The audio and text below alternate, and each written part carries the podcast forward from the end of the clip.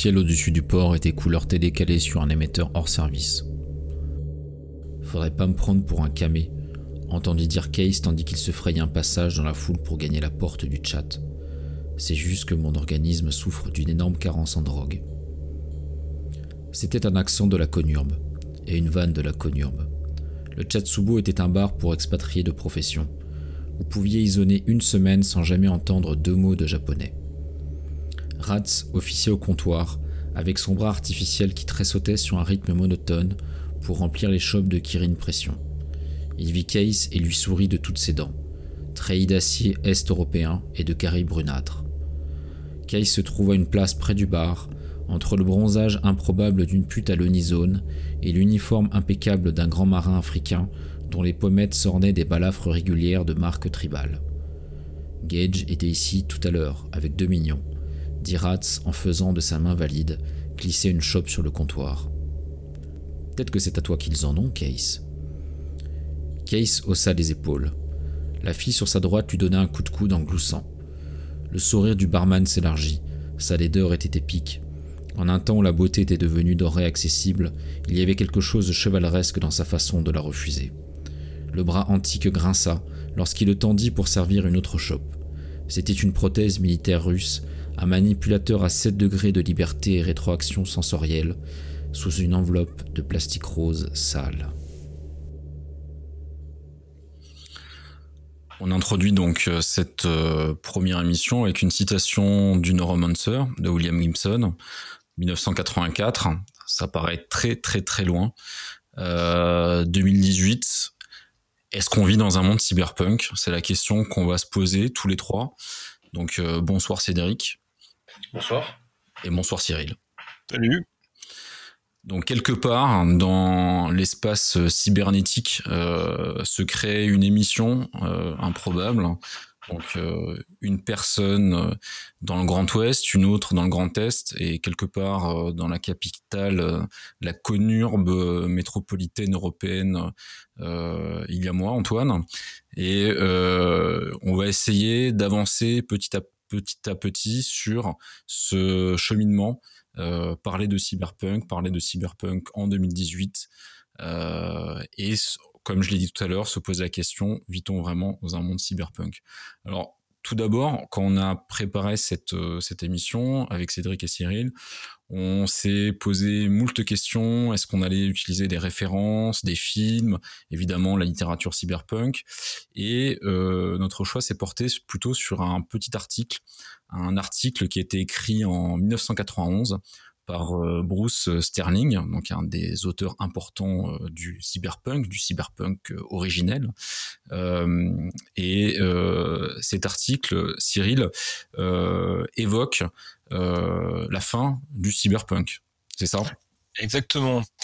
L'article de, Sterling fait écho en fait à l'article de Schiner qui quelques mois avant lui proclamait la fin du cyberpunk cet article s'appelait Confession d'un ex-cyberpunk et euh, dans cet article, euh, il, démontait démonter le cyberpunk en disant que c'était fini, que c'était mort, la littérature cyberpunk n'était plus qu'un cliché, qu'il n'y avait plus rien à en tirer.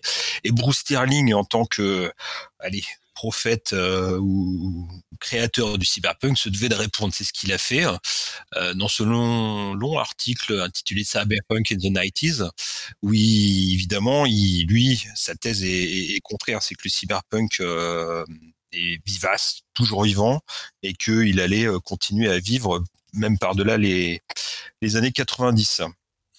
Alors, il y a beaucoup de, il y a beaucoup de choses intéressantes dans cet article. Je pense qu'on on, va, on va y revenir. Je pense qu'on on lira d'ailleurs un, un, des passages euh, importants. Euh, Cédric, toi, tout à l'heure, un peu en, off, tu, tu, nous disais que euh, étrangement, cet article a été publié en 91. Donc, c'est dans la revue euh, The Entered Zone, qui est un mag euh, anglais de SF, donc pas forcément, comment dire, une un, mag une grande, une grande audience, mais mais par contre, été traduit euh, longtemps, enfin 10 ans, 12 ans, c'est ça après, en plusieurs langues Oui, en effet, cet article qui est euh, euh, paru dans un fanzine, en fait, hein, a mis une bonne dizaine d'années avant d'être traduit dans différentes langues autres que l'anglais. en premier lieu en italien, une dizaine d'années après, puis en japonais, puis en hongrois. Mais ce qui est intéressant là-dedans, au-delà des langues évoquées, c'est que la, la, la, question finalement de savoir si le cyberpunk est encore en vie, qui se posait en, dans les années, au début des années 90, dans le milieu littéraire américain de la science-fiction, mais dix ans finalement pour sortir de ce monde américain et pour intéresser le reste du monde. Et si on voulait d'ailleurs euh, continuer cette chronologie de la traduction pour parler euh, des glosses, euh, bah, il faut attendre finalement 2018 pour qu'en France on se pose vraiment cette question-là et que l'on aborde cet article pour le discuter. Non pas qu'on soit les premiers à le faire, bien sûr que non, mais disons que nous le faisons aujourd'hui et ça a une actualité. Ce n'est pas article, qu'on trouve sur un site pirate russe. Hein. Oui, quelque part, la victoire est là. Voilà. Ouais, D'ailleurs, c'est ce, qui est dit par, euh, par Sterling dans, son article, c'est que les, auteurs euh, cyberpunk souhaitaient de toute façon le piratage massif euh, de, leur, de leurs ouvrages, donc ça leur pose absolument aucun problème. Et si on se souvient, parce que bon, on, on, commence à, vieillir, dans, dans, les années 90, sur le, sur le, le net, hein, qui était très différent de, du net d'aujourd'hui, euh, on trouvait quelques bouquins. Alors, je sais pas si vous vous souvenez de Taz, euh, d'Akimbe, et puis souvent on avait The Neuromancer. Donc, c'est parti vraiment de la, la, toute première littérature euh, qui s'échangeait avant les e-books, hein, puisque c'est le format n'existait pas vraiment. C'était des, des points TXT, des, des bouquins qu'on lisait comme ça euh, ou du HTML. Ouais, du, ou du HTML. Donc c'est vrai que ça, ça, fait partie de, de cette première euh, euh littérature euh, fortement euh, hackée et diffusée dans, dans, le monde entier.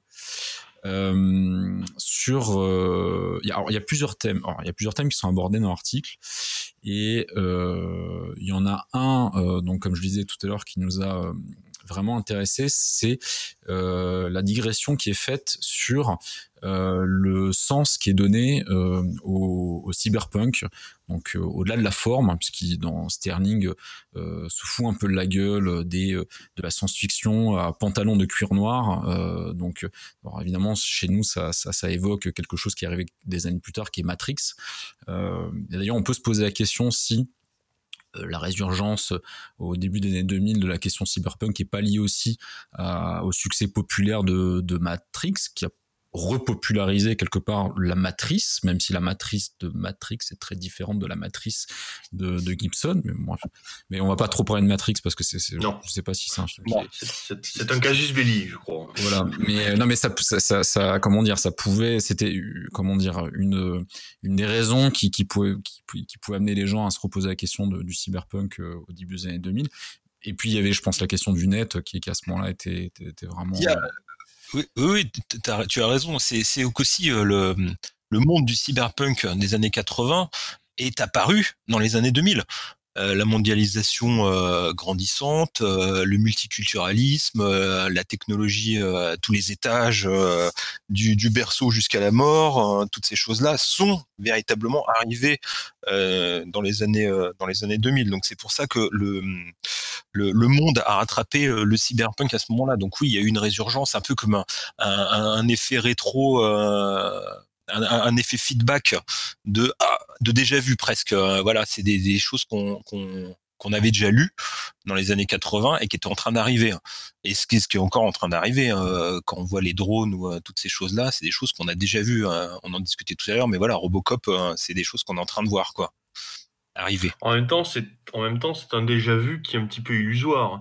C'est-à-dire qu'on a l'impression d'avoir déjà vu ce que l'on voit, et donc du coup, on ne voit pas ce que l'on voit, on voit ce que l'on croit voir. Enfin, je ne sais pas hmm. si je ne suis clair en disant cela, mais euh, on enferme euh, la nouveauté aujourd'hui dans euh, une grille de lecture cyberpunk qui est peut-être décalée. même si, bien sûr, il y a des, il y a des aspects de la de la modernité qui renvoient directement à ce que l'on pouvait attendre dans le monde cyberpunk, mais, mais pas forcément systématiquement. D'ailleurs, sans vouloir euh, faire dévier le débat dès le départ, ce qui serait euh, évidemment scandaleux, euh, rappelons que en 85, Sterling est l'auteur d'un roman qui s'appelle Schismatrix, et Schismatrix est à la fois cyberpunk, mais c'est aussi un roman biopunk. Et finalement, pardon? Et un space opéra. Oui, alors c'est pas l'aspect plus réussi, mais, mais c'est aussi le biopunk. C'est aussi le biopunk. Hein. Oui, oui, c'est biopunk et cyberpunk, hein, évidemment. Évidemment et peut-être que le biopunk euh, est très éclairant. Après, est-ce qu'il y a vraiment de la différence bon. Parce qu'au fond, quand on se pose la question euh, de la biologie aujourd'hui et donc quelque part du biopunk, on explique que au fond, tout ça, euh, les gènes, c'est jamais rien d'autre que de l'information. Et le cyberpunk lui-même, si on va au cœur de la chose, est-ce que le cyberpunk, c'est l'hybridation entre l'homme et la machine, ou est-ce que c'est l'hybridation entre l'homme et l'information? Qu'est-ce qui fait le cyberpunk? Est-ce que c'est le fait que le type ait un bras métallique ou hmm. le, cyberpunk, c'était euh, le, corps n'a plus de limite. C'était aussi ça. C'était le, tabou du corps est en train de tomber. Le corps n'a plus de limite. Euh, socialement, euh, technologiquement. il est fluide. Il est, fluide. C'est le côté punk du cyber. C'est voilà, c'était une révolution dans, dans ce sens-là. Alors, le corps est un outil, du coup. Euh, souvent d'ailleurs, ce, qui est assez drôle, c'est que quand on parle de, cyberpunk, on, est tout de suite dans une ambiance euh, polar, euh, ça se passe la nuit, dans des bars, il pleut, dans, des bars interlopes, donc c'est des histoires de, hackers, de, de, mafieux, de tueurs à gages, etc. donc forcément, l'utilisation du corps est liée à ce contexte, mais on peut imaginer euh, aussi une utilisation diurne, diurne du, du, du cyberpunk, un cyberpunk bourgeois. Euh, Qu'est-ce que ça veut dire euh, vivre dans le monde de Gibson euh, quand on n'est pas un hacker, euh, quand euh, on est euh, un, bon père de famille, mais, mais du coup, on doit profiter aussi euh, de, ces améliorations. c'est, ça peut être, ça peut être intéressant. Je sais pas, j'ai, je crois pas avoir lu de, d'ouvrage qui, qui, qui essaye de. Alors forcément, c'est des histoires qui sont peut-être un peu moins palpitantes que l'histoire de, de hacker dans la matrice, mais c'est, c'est un point c'est un point assez intéressant. Je trouve qu'on retrouve toujours le, cette même ambiance effectivement euh, nocturne. Ah bah, si, si, tu prends les, les, derniers romans de Gibson, euh, par exemple Identification des schémas, euh, c'est moins des marginaux. Déjà, ils vivent dans un monde cyberpunk, mais euh, ils sont ils sont loin d'être des marginaux. L'héroïne principale, elle est comment dire, elle est tendanceuse. c'est-à-dire voilà, elle, elle, flaire les tendances à venir de la mode et tout ça. Euh, donc voilà, elle est plus plus dans, euh, le, personnage pur de polar ou de roman noir tel qu'il était présenté dans les romans cyberpunk, parce qu'en fin de compte, euh, c'était ça surtout hein, les intrigues de, cyberpunk originelles, c'était du roman noir, c'était du Raymond Chandler avec de la technologie, grosso modo. Et si on reprend la trame de Neuromancer, la trame de Neuromancer, elle est pas très intéressante, elle est pas très palpitante. C'est la langue qui a fait euh, Neuromancer un succès. La langue, euh, les mots, les mots nouveaux, l'utilisation de la technologie euh, dans la littérature et toutes ces choses-là. Après, bon, l'histoire en elle-même de Neuromancer, elle est très classique, elle est très linéaire. la deuxième partie du roman est pas très intéressante. Il hein. Bah, faut pas oublier effectivement que Neuromancer est une réussite littéraire c'est d'abord et avant tout une œuvre littéraire. Et une œuvre littéraire ne se résume pas à son histoire. Ensuite, pour cette question-là, de, effectivement, que le cyberpunk a, longtemps été du roman noir euh, avec des machines, euh, c'est vrai plus ou moins de toute la science-fiction. Tu évoquais tout à l'heure, Cyril, le space opéra. Bah, le space opéra, c'est euh, les histoires de pirates et puis surtout le western dans l'espace. Eh bien, le cyberpunk, enfin, dans l'espace et dans le monde lointain. Eh bien, le cyberpunk, c'est euh, les héros effectivement de Chandler dans euh, le monde 30 euh, ans plus tard, 40 ans plus tard. Hein, il y, a, quelque chose cet ordre-là. Et du coup, effectivement, ce n'est pas forcément ce qui est le plus réussi, parce que ce qui est original dans le roman noir, c'est pas l'histoire, enfin, c'est pas systématiquement l'histoire, c'est la façon de le raconter. Exactement. du coup, quand, quand on arrache là à son, à son milieu d'origine, on a une espèce d'hybride et euh, qui fait qu'on a une, bah oui, une, histoire euh, qui pourrait être dans la, dans la Chicago des années 30 ou dans la Los Angeles des années 70 et on, juste on, rajoute des machines et euh, voilà, c'est ça qui, est un petit peu peut-être.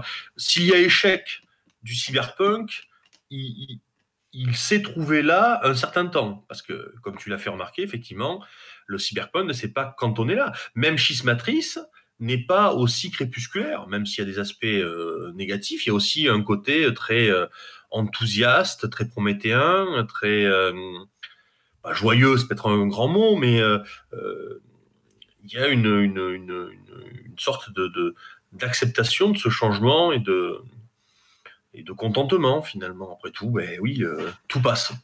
Schismatrice, c'est beaucoup plus euh, science-fiction. Oui, oui, et plus optimiste aussi, peut-être que, Gibson. Avec une filiation, avec une filiation de la SF euh, d'après-guerre, une filiation avec la New Wave, la New Wave anglaise, et toutes ces choses-là. Oui, oui, je, suis mmh. d'accord.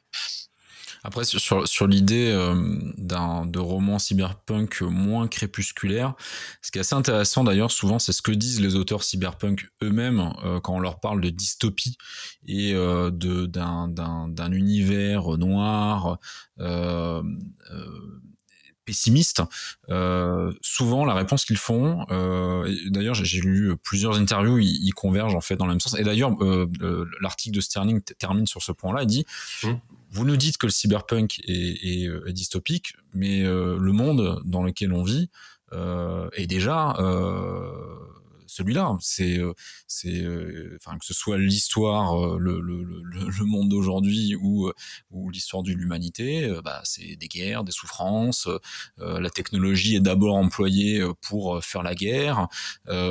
c'est voilà, donc c'est c'était un, un de leurs un de leurs credos, c'est, c'est, c'est simplement de d'utiliser euh, euh, l'outil euh, littéraire qui est la SF pour parler de l'humanité telle qu'elle existe et au final on parle d'humains augmentés le cerveau téléchargé dans la matrice des augmentations physiques en tout genre mais on reste dans quelque chose de très humain. Alors que y a tout un pan de la SF, euh, la SF euh, des années 50, 60. je, je, mets un peu euh, Herbert de côté, mais toute la tendance à, à on est plutôt sur le, le, le, nouvel âge d'or de l'humanité. L'homme, le mot va changer. Enfin bon, c'est aussi lié au contexte politique, mais c'est ça qui est intéressant. On est sur la nouvelle frontière on est sur l'espace, la conquête, euh, toutes ces choses-là. Le cyberpunk, c'est une science-fiction du lendemain, voire presque de l'après-midi. C'est euh, immédiat. C'est ce qu'avait, c'est ce qu'avait, oui, du soir crépusculaire. C'est ce qu'avait tenté la New Wave, euh, la New Wave anglaise, hein, en, en, rapprochant, en réduisant l'écart, l'écart de chronologie entre maintenant et, et le futur. Et euh, c'est aussi ce qu'on commence à retrouver, à, qu'on retrouve de nos jours chez des auteurs comme Greg Egan ou euh, Ian MacDonald. Euh, c'est une anticipation très proche. Ian MacDonald. Ou, ou Welbeck, oui, oui un peu plus un peu plus raté parce qu'il a du mal à foutre les doigts les, doigts dans la confiture de la science-fiction euh, Welbeck tout, à fait, tout à fait. Mais euh, il, est, il, est, français donc c'est un peu sale la science-fiction. Ce que bah, alors euh, on n'en a pas encore parlé mais Dantec Dantec c'est un auteur cyberpunk. Mmh. ah oui j'allais en parler ouais effectivement. Mais un auteur de romans noirs du coup. Et de romans noirs oui d'ailleurs je veux dire euh, cyberpunk, c'est du roman noir. Mais euh, je, voudrais revenir sur un point que tu as évoqué, euh, que tu as évoqué à l'instant, Antoine, quand tu as dit dystopie. J'y repense parce que là j'ai évoqué le nom de Welbeck. toute dystopie n'est pas inconfortable à vivre. On peut très bien vivre heureux dans un monde dystopique. Quand Welbeck dit, au fond, Brave New World, le meilleur des mondes d'Huxley, c'est pas une dystopie, c'est une utopie il dit quelque chose de très vrai, à savoir que on se fait croire que c'est un monde horrible, mais au fond, on est très bien. On se fait croire que euh, les gens abrutis par le téléphone portable, etc., dépendants de Facebook, comme on dit aujourd'hui, euh, c'est horrible. Et on peut le croire, sincèrement. Et moi-même, euh, voilà, très bien. Mais en même temps, on est très content de vivre là-dedans. La dystopie nous rend heureux. La, la dystopie, c'est la servitude volontaire mise en pratique c'est confortable la servitude volontaire. Bien sûr, sinon elle n'existerait pas. exactement, et on est très bien là-dedans. Et au, fond, le cyberpunk, quand il se réalise, euh, ce qu'on se rend compte, c'est qu'on n'a pas des hackers qui se rebellent, on a des mecs qui achètent des smartphones. Pour finalement être dans la position de, d'être de la passivité qui est refusée par les héros du cyberpunk. Mais là, euh, c'est là où dans le cyberpunk il faut pas oublier le côté punk C'était ça, les, personnages cyberpunk, ils, luttaient contre le système, ils luttaient, euh, euh, ils luttaient contre la technologie, machin. Euh, ce qu'on a pu retrouver un temps, par exemple dans Mister Robot, la série, c'était ça, c'était une, lutte contre le système, contre le. Ils acceptaient pas le système tel qu'il était fait, alors que il, voilà les les les les continuateurs du cyberpunk ont un peu oublié ce côté-là, ce que Sterling nomme dans son article le cybernétique bohémia. C'est euh, des gens du peuple, c'est euh, des anarchistes. Euh, vraiment, c'est le côté punk qui est très inquiet. Sterling appuie appuie vraiment sur ce côté-là dans le cyberpunk. Après, on a plutôt on s'est plutôt orienté vers le cyber. On a oublié le punk. Mmh, mmh. Alors, est-ce que c'est pas le moment de, de, de, lire un passage euh, de ce fameux article dont on parle euh, depuis tout à l'heure pour essayer de comment dire de, permettre à, tout le monde de rentrer dedans, euh, même si évidemment on, mettra en lien la totalité de l'article. alors Cyril, je vais te laisser le plaisir de, de, débuter cette lecture, puisque c'est toi qui as découvert justement ce texte. Et c'est toi qui l'as traduit. Alors je te remercie. Alors, excellente traduction. Oui, excellent. Imaginez maintenant une version cyberpunk de Frankenstein. Dans ce travail imaginaire, le monstre serait probablement le projet d'une équipe de RD financée par une corporation internationale.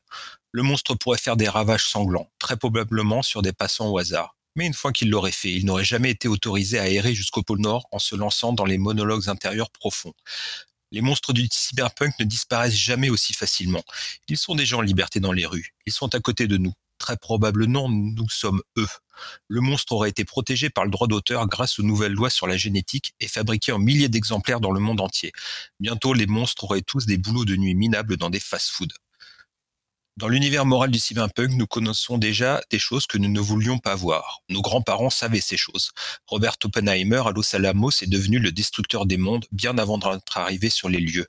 Dans le cyberpunk, l'idée qu'il existe des limites sacrées à l'action humaine n'est qu'une illusion. Il n'y a pas de frontières sacrées pour nous protéger de nous-mêmes. Notre place dans l'univers est essentiellement accidentelle. Nous sommes faibles et mortels, mais ce n'est pas la sainte volonté des dieux, c'est juste la façon dont les choses se passent en ce moment et cela est radicalement insatisfaisant. Non pas parce que nous regrettons désespérément vivre sous la bienveillance d'un Dieu, mais parce que, objectivement, la vallée de la souffrance humaine est essentiellement une décharge à ciel ouvert. La condition humaine peut être changée, et elle le sera, et elle est en train de changer. Les seules vraies questions sont comment et à quelle fin. Cette conviction anti-humaniste dans le cyberpunk n'est pas un simple mouvement de manche littéraire pour outrager la bourgeoisie. C'est un fait objectif de la culture de la fin du XXe siècle. Le cyberpunk n'a pas inventé cette situation, il ne fait que la refléter.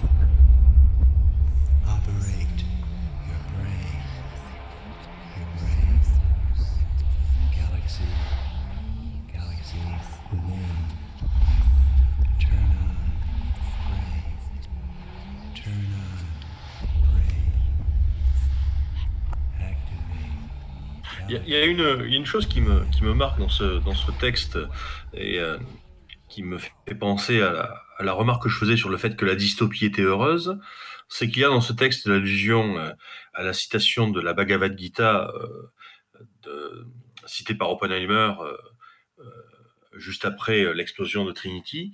il y a, nous sommes, du point de vue de la, de, l'hindouisme, je, vais vite, euh, dans le Kali Yuga. Le Kali Yuga qui est justement l'époque, l'ère dans laquelle toutes les euh, barrières sont tombées et où les hommes finalement se livrent à faire ce qu'ils veulent, peuvent se livrer à l'ubris, qui est le, le seul péché euh, véritablement dans la pensée euh, de la Grèce ancienne, mais plus généralement dans la pensée indo-européenne, qui est le, péché d'excès, même si le terme péché sont très mal choisis, mais en tout cas la, faute, même si une faute, c'est peut-être pas non plus très bien choisi. En tout cas, la seule chose qu'il ne faut pas faire, c'est l'ubris. Et donc, finalement, oui, nous sommes dans un monde d'ubris, dans un monde où nous pouvons faire tout ce que nous voulons et euh, où les euh, barrières morales cède tout simplement euh, face à la capacité d'agir. Et, euh, c'est pour ça que je pense que c'est intéressant. Je pense que Sterling euh, cite Oppenheimer citant la guitare à dessein. Hein. Bien sûr, c'est sa, génération en plus. Exactement. Hein. C'est une génération d'après-guerre qui était pas, enfin, qui était terrorisée par la menace nucléaire, ce que nous, nous, nous ne sommes plus. On est terrorisés par autre mmh. chose, qu'il n'y ait plus d'internet, Facebook, mais on n'est plus terrorisé par la destruction du monde euh, tel que l'imaginaient nos, nos, nos, baby boomers de parents. Non, mais non, mais nous avons raison de ne pas être des, parce que de fait, euh, on n'a pas détruit le monde. Je veux dire, ça fait quand même un certain temps qu'on a les moyens de détruire et qu'on ne le fait pas. Alors peut-être qu'on le fait à petit feu, ça je dis pas le contraire, mais en tout cas, on n'a pas tout fait péter pour l'instant. Bah, en fait, c'est, tu, tu, disais, on a la génération qui, enfin, on n'a pas connu cette peur d'après-guerre. Mais finalement, euh, on a. Alors, je sais pas si, on, si tout le monde l'a compris, mais c'est ce que tu viens de dire, euh, Cédric. C'est-à-dire que c'est grâce euh, à l'arme atomique qu'on connaît la paix. Enfin, la paix en Occident, évidemment. Hein. Oui. de toute façon, le, le, cyberpunk euh, ne parle pas, euh, ne parle assez peu de, ce qui se passe en dehors des, conurbes, en dehors des mégalopoles, etc. Donc, euh, mais c'est donc quelque part la, terreur, la, réalité horrible dont parle Sterling, notre génération l'a accepté. Et, là, tu, retournes sur une notion cyberpunk qui est le terrorisme. Euh, le, terrorisme domestique euh, dans le cyberpunk, une des menaces, c'est le, terrorisme qui, peut frapper à tout moment et euh, aveuglement. Il y on parle plus de guerre, on parle plus de grande guerre atomique, de, toutes ces choses-là. C'est vraiment le terrorisme au sein des cités. Ah bah, il, y a, mieux. Il y a mieux, c'est l'acte terroriste cyberpunk par excellence, c'est celui du métro de, de Tokyo. Où là, nous avons vraiment du cyberpunk presque pur il suffit de regarder les, documentaires qui avaient été faits par euh, euh, enfin, A et A2, hein, euh, de, de, je ne me souviens plus le nom de, du réalisateur japonais, on, a 4 heures de documentaire cyberpunk. Mmh. en fait, il ne fait que, filmer le quotidien des gens de d'Aum Shinrikyo, hein, où on voit des gens méditer avec des, des, des casques reliés avec des électrodes, où l'on voit des, des, murs d'écran d'ordinateur avec des gens qui regardent 15 euh, chaînes télé simultanément et qui prennent des notes pendant qu'un autre fait la cuisine et puis qu'un autre médite et puis que, euh, des, des, des, portraits de, de gigantesques. Euh, ce, ce, terrorisme ultra violent, totalement euh, totalement irrationnel, même si le terme est problématique, là on l'a. Autant dans d'autres cas, je suis pas certain qu'on l'ait, autant là on l'a. Vraiment. Euh, le, terrorisme sans raison, euh, j'insiste bien, je ne suis pas persuadé qu'on l'ait souvent, même quand on le dit, mais là, pour le coup, on l'a. Euh, on a vraiment des gens qui ont commis des actes terroristes d'une ampleur colossale, qui ont nécessité des moyens technologiques, intellectuels, informatiques, etc., énormes, pour des raisons totalement enfin, qui ne sont intelligibles que par quelques dizaines de personnes dans le monde. Et ces quelques dizaines de personnes dans le monde sont aujourd'hui la plupart condamnées à mort et attendent d'être tuées au Japon, sauf celles qui ont déjà été tuées. Voilà. Le, côté techno-religieux est très très important hein, dans, cette affaire et dans le cyberpunk. Hein.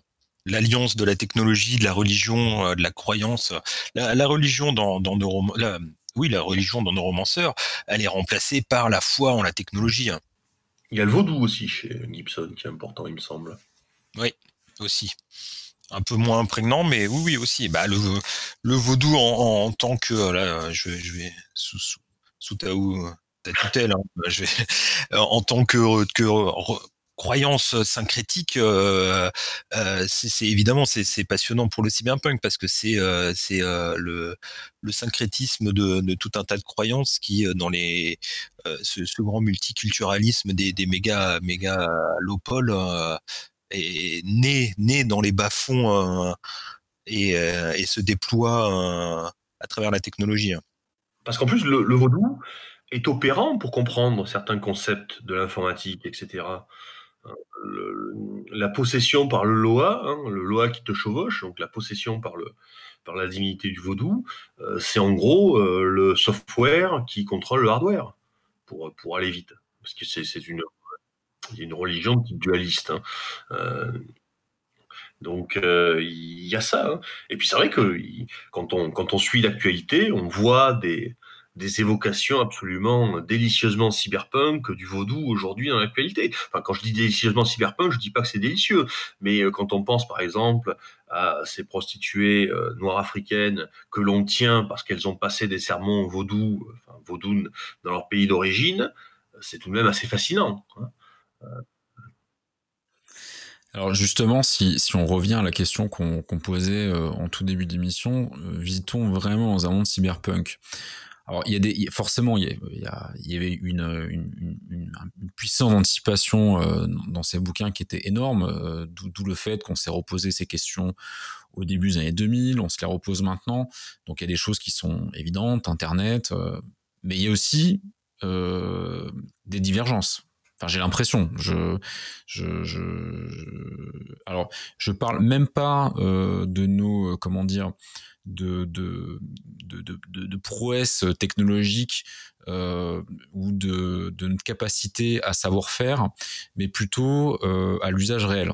Euh, si on prend par exemple un aspect qui est hyper important dans, dans le cyberpunk, qui est la, la, connexion à la matrice, donc la, la connexion neuronale avec, avec la machine, elle passait dans la littérature cyberpunk euh, par une sorte de comment dire d'univers qui est la limite de la fantaisie en fait. Hein. Euh, c'est-à-dire qu'on lit euh, les, lignes de données sous forme d'hallucinations visuelles, auditives, et, on joue avec. Ce sont des voyages chamaniques en fait. Ouais, c'est exactement ça. C'est ça, ça. On, pense effectivement, on pense au voyage chamanique, on pense, on pense au LSD, etc. Donc, mais alors que aujourd'hui, euh, alors peut-être de manière un peu plus triste, mais peut-être pas moins puissante, les gens utilisent un smartphone.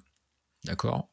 Euh, C'est-à-dire qu'ils sont connectés avec les algorithmes et les algorithmes euh, règlent leur vie par l'intermédiaire d'un smartphone. C'est-à-dire qu'on a finalement, on parle souvent de, réalité augmentée en disant la réalité augmentée va venir, etc moi, je pense que la réalité augmentée, elle est déjà là. C'est-à-dire que quand on tient un, écran euh, de 6 pouces et demi euh, à 40 cm, 50 cm de ses yeux dans le métro, euh, on est déjà dans la réalité augmentée. C'est-à-dire qu'on est complètement euh, euh, absorbé par, par cette, ce, device, hein, par, par, ce, par ce, produit, et on n'a pas besoin d'un plan oculaire, de, de comment, ils, appellent ça, de, d'un plan miroir, voilà, de, de, connexion neuronale en fait. En fait, c'est finalement quelque part euh, ça a l'air plus gentil, mais c'est pire parce que mmh. le smartphone, euh, il est dans les mains de ta grand-mère, il est dans la main de ta mère et dans les mains de ta fille de, 8 ans, tu vois. Donc, euh, alors que la matrice, c'était vraiment pour les hackers qui prenaient des enfêtes, qui traînaient dans les bas-fonds, etc. Donc, c'est ça qui est intéressant, c'est quelque part le monde de 2018 il est euh, dans un sens euh, moins romantique, moins punk que ce qui était prévu. Euh, mais l'emprise de, l'algorithme sur le, cerveau, humain, il, est peut-être bien plus, bien plus puissant. Il y, avait un, il y avait un voyage. Le hacker, il allait dans la matrice. Alors que là, tu, peux très bien prendre le problème à l'envers. Hein. C'est la matrice qui est rentrée dans, notre monde réel. C'est elle qui vient à nous. C'est elle qui se déploie sur nos smartphones. C'est elle qui se déploie sur l'ordinateur que je suis en train de regarder. C'est pas moi qui vais voyager vers elle. C'est pas moi qui vais rentrer sur Internet. C'est Internet qui est rentré en moi.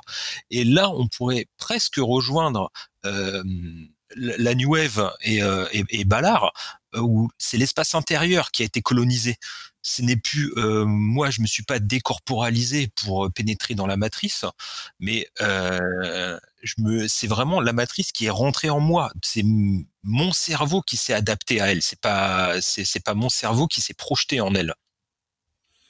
Et l'interface au final qui est proposée ce ne sont pas des comment dire des, des, projections 3D holographiques hyper complexes et abstraites ce sont euh, des visages sur des photos Facebook. Euh, des Pokémon dans le parc.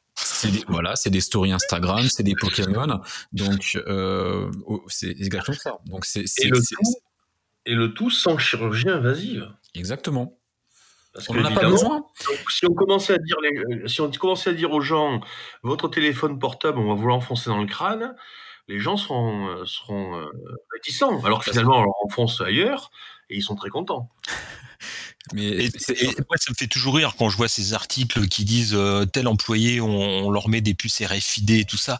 C'est vraiment, c'est complètement anecdotique euh, comparé au, monde contemporain de ce qu'on accepte face à notre smartphone ou notre tablette. Euh, c'est vraiment un détail. Oui, parce que, le, type, le type qui va s'insurger contre la puce RFID, il aura toujours son téléphone portable sur lui, il voudra pas sortir. Et s'il sort chercher les croissants en l'ayant oublié, il va se sentir mal.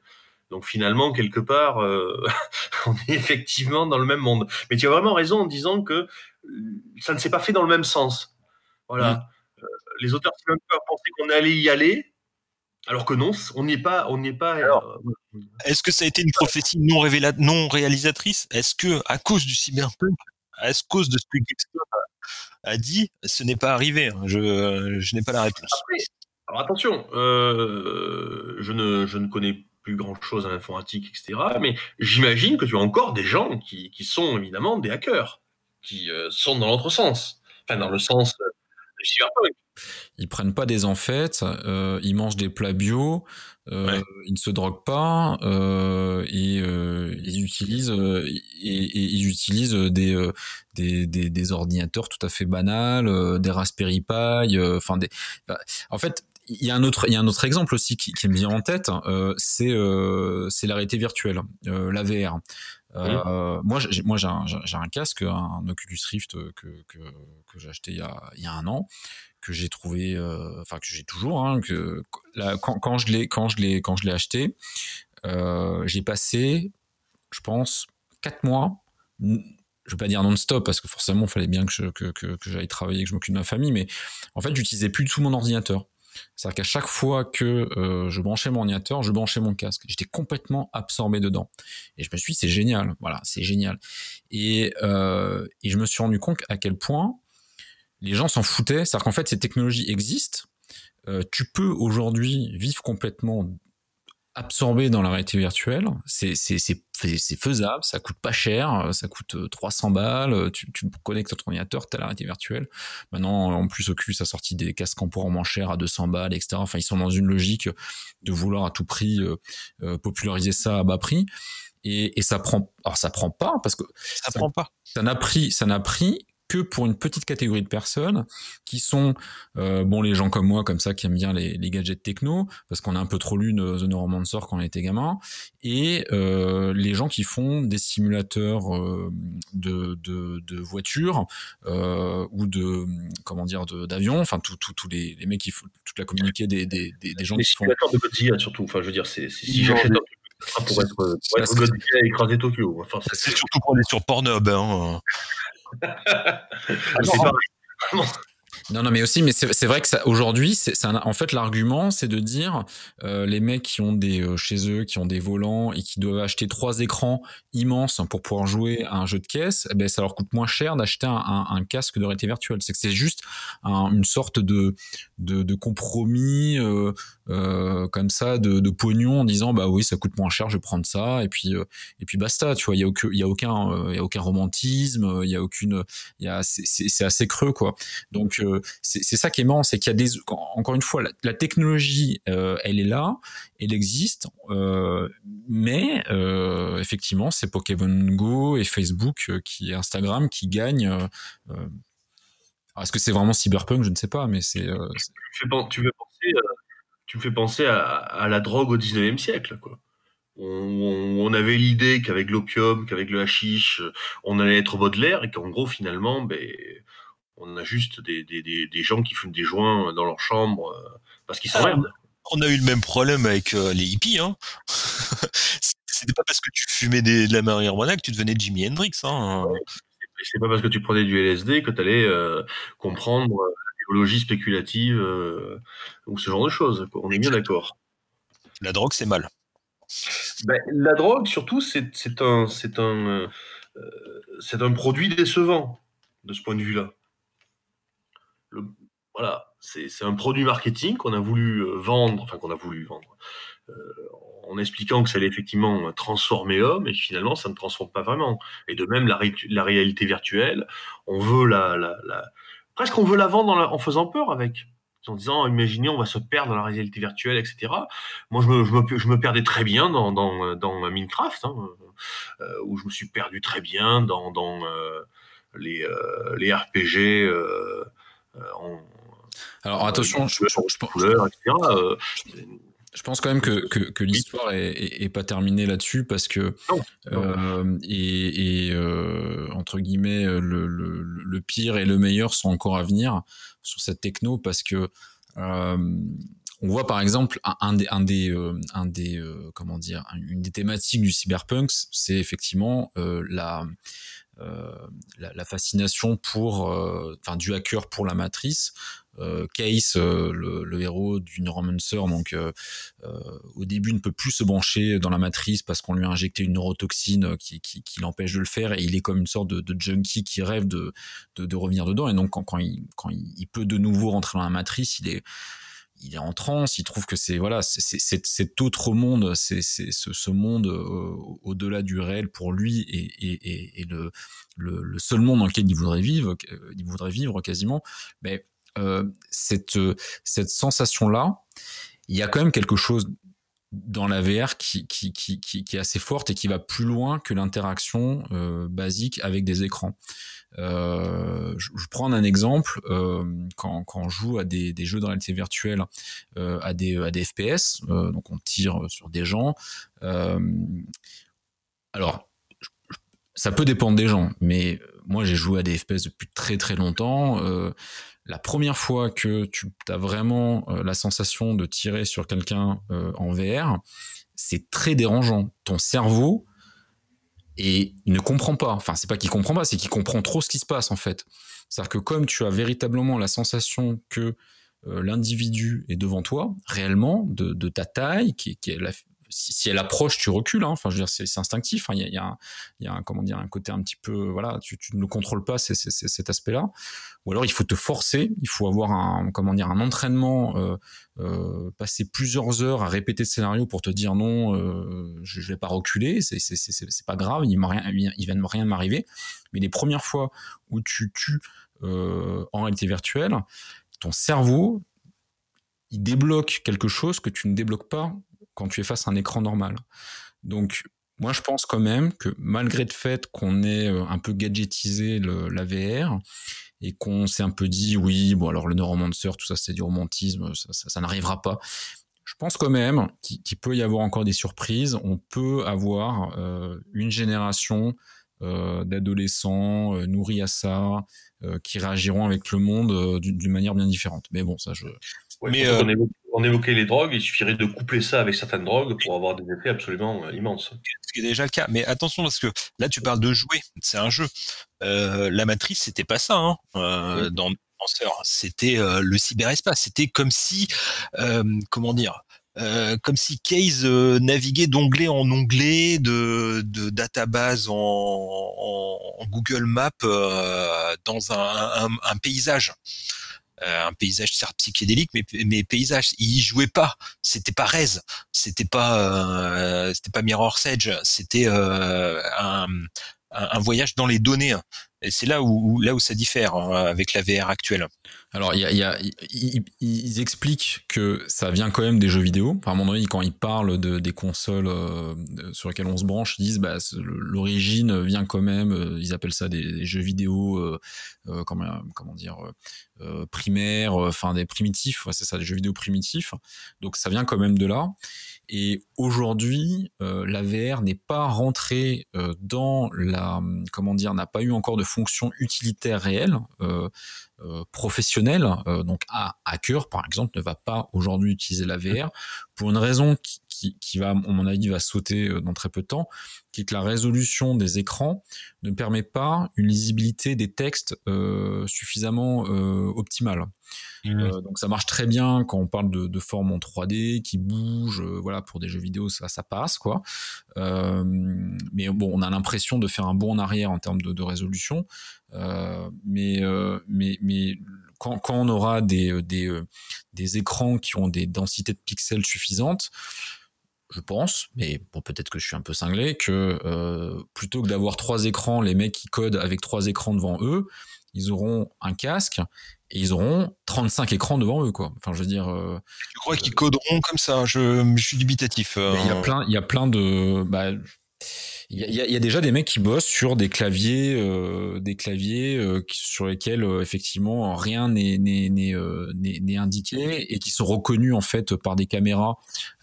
donc tout, tout est tout est combiné pour que quand tu tapes sur les touches en fait tu tu tapes aussi dans un clavier virtuel. Enfin, il y, a des choses comme ça qui, qui, qui sont pensées. Après, est-ce que. ça, peut, correspondre à un besoin de place que ce soit un besoin de place induit par le coût du foncier. On imagine très bien que, que le type qui veut avoir euh, ses 35 écrans euh, à Tokyo ou à, Hong Kong, euh, ben, concrètement, il puisse vouloir recourir à cette technologie. Euh, ça peut être aussi un problème de discrétion ou un problème tout simplement euh, euh, de, situation. Quoi. Je veux dire, un militaire, par exemple, dans un véhicule blindé, n'a pas la place d'avoir tes 35 écrans que tu évoquais. Et puis il y a la téléprésence aussi qui est importante, c'est-à-dire que quand, tu es quand tu es en, en, conf call avec euh, euh, plusieurs personnes, euh, le fait de les avoir tous devant toi dans un dans un univers virtuel, ça peut être une manière de, de travailler plus efficacement. donc je pense qu'il y a des applications. Si, si, demain véritablement il, il, va y avoir un problème dans le monde des transports avec euh, le pétrole de plus en plus cher euh, et, et qu'on trouve pas des, des, des moyens qui permettent de maintenir notre, notre niveau de vie actuel, il va falloir certainement travailler de plus en plus à distance. Et, et à ce moment-là, l'arrêté virtuel risque de devenir euh, quelque chose d'important. Mais bon. Là, pour le coup, le cyberpunk l'a pas vu ça. L'a pas vu comme ça. Enfin, pas du tout même comme ça. Non, c'est vrai que il y a hum, finalement c'est un monde qui est pas si dystopique que ça parce que c'est pas un monde où euh, la civilisation chute. Au contraire, c'est un monde de villes tentaculaires, euh, d'économie qui a l'air plutôt florissante avec des grosses corporations. Euh, alors certes, ça a l'air un peu pollué, ça a l'air un peu sale dans les bas-fonds, mais euh, on a l'impression quand même que la, la machine fonctionne. Quoi. C'est-à-dire que le, le, le système euh, humanité euh, a, l'air quand même, euh, a l'air quand même de, de progresser. On n'est pas revenu au cheval, à la charrue et à la petite maison à la prairie. Donc, donc oui, c'est pour, pour gens, c'est pas forcément une mauvaise chose. Oui, c'est ce que tu disais tout à l'heure, c'est que c'est une, dystopie qui a l'air quand même très très vivable hein, euh, à plein, plein d'égards. Pas pour tout le monde, mais pour beaucoup. Oui, mais encore une fois, on a un point de vue particulier à chaque fois qui se focalise sur euh, les, endroits un peu louches, euh, les, gens qui ont, qui ont l'air d'avoir beaucoup de problèmes avec la drogue et, la mafia. Donc, il, faut, il faudrait peut-être s'imaginer qu'est-ce que ça voudrait dire pour le, pour le, commun des mortels euh, vivre dans un monde euh, de, ce style-là, euh, ça semble intéressant. Voilà. J'ai l'impression. Oui, comme tu l'as dit, on y vit déjà partiellement. Quoi. Par exemple, un truc tout bête, comme, comme, comme je crois l'avoir évoqué tout à l'heure, je, je pense que le, que le, cœur du cyberpunk, c'est beaucoup plus l'hybridation de l'homme avec l'information que de l'homme avec la machine. Bon, ben, cette hybridation de l'homme avec l'information, on la voit très bien dans le milieu universitaire, où beaucoup d'étudiants considèrent quelque part que entre savoir quelque chose, avoir lu quelque chose, ou être capable de le trouver en 30 secondes sur son téléphone portable, c'est exactement équivalent. C'est-à-dire finalement, on a beaucoup de jeunes pour qui il est évident que le web, la matrice, comme tu disais tout à l'heure, hein, c'est une, une, partie de leur savoir et que quelque part, si on peut le trouver, c'est comme si on le savait. Donc là, on a une, hybridation, on, la voit cette hybridation. On a, on a externalisé certaines de nos compétences. Et on, le fait de plus en plus. En plus, bien sûr, que ce soit pour la navigation, enfin l'orientation, euh, pour euh, la, la connaissance, là, voilà, comme tu me disais, pour les, son agenda, les numéros de téléphone. Qui se souvient d'un numéro de téléphone? Exactement. Alors que, alors que qu'on a tous connu euh, les numéros de téléphone appris par cœur, etc. Alors que euh, bon, moi je compose encore tous mes numéros de téléphone hein, à la main. Mais bon, c'est un problème. Mais, euh, effectivement, aujourd'hui avec les mémoires, etc. Tu appuies sur le bouton où tu dis le nom et puis hop, ça y est, c'est bon, on t'appelle. Est-ce que vous avez lu ce, ce petit bouquin qui, qui, était sorti à, alors je sais plus, il y a 10-15 ans, il y a 10 ans, je crois, Internet rend-il bête? Qui était, qui était assez intéressant. C'était un, journaliste scientifique euh, américain. Euh, je faut que je retrouve le, titre en anglais parce que c'est vrai que le, titre en français est un peu, un peu, un peu débile. Euh, c'est en fait, il, explique ça. Il explique effectivement euh, maintenant, donc avec bah avec Internet, avec les nouvelles technologies, on ne stocke plus, enfin, on stocke de moins en moins d'informations, on externalise. Il va un peu plus loin, il essaie de comprendre qu'est-ce que ça signifie euh, pour notre cerveau.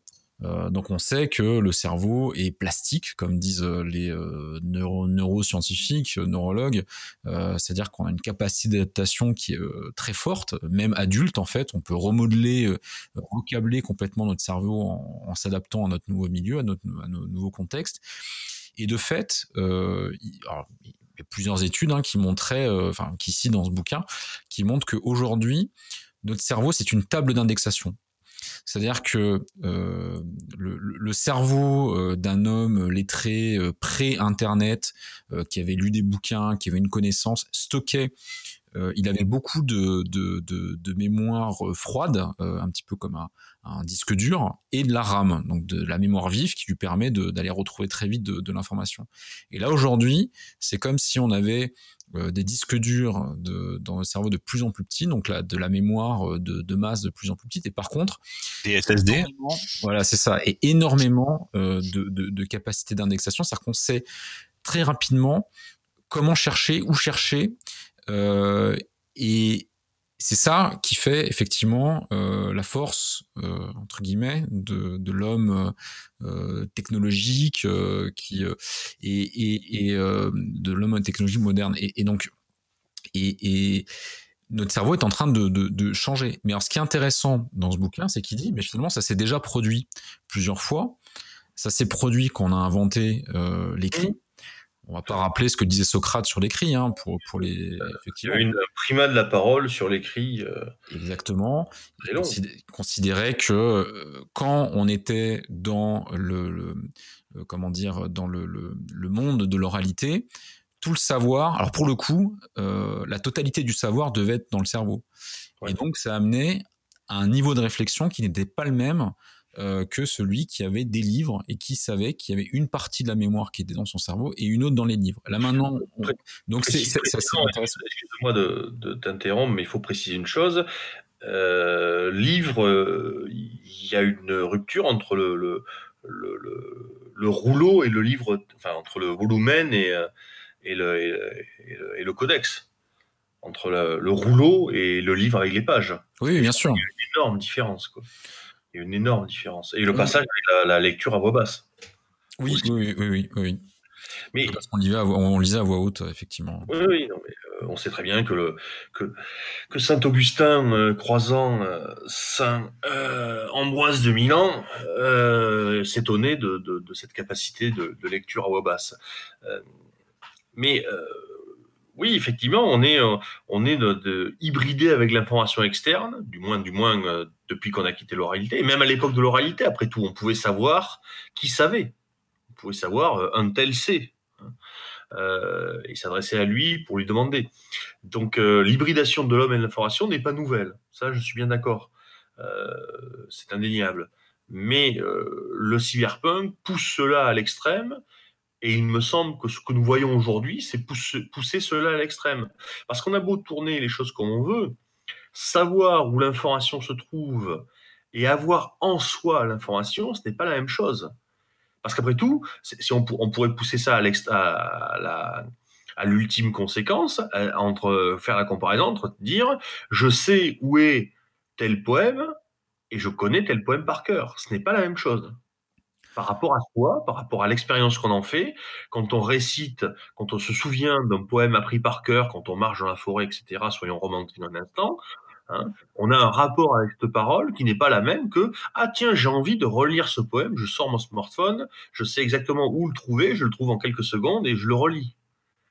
Donc euh, ce n'est pas seulement un changement de répartition de l'information, c'est aussi un changement du rapport à l'information et du rapport au savoir. Puisque du coup, puisqu'on externalise, les lieux de savoir sont dématérialisés. L'homme n'est plus le lieu du savoir. L'homme n'est plus qu'un élément, euh, une interface. Et dans ce cas, il perd sa, sa valeur par rapport au savoir. Et je, n'ai pas le, souvenir dans les textes cyberpunk de, de personnages de lettrés ou de, ou de, de déconnecter. De, rien de, de, de, personnages déconnectés. Il y en a, il y en a quasiment pas. Il y en a même pas, je crois. Effectivement, oui.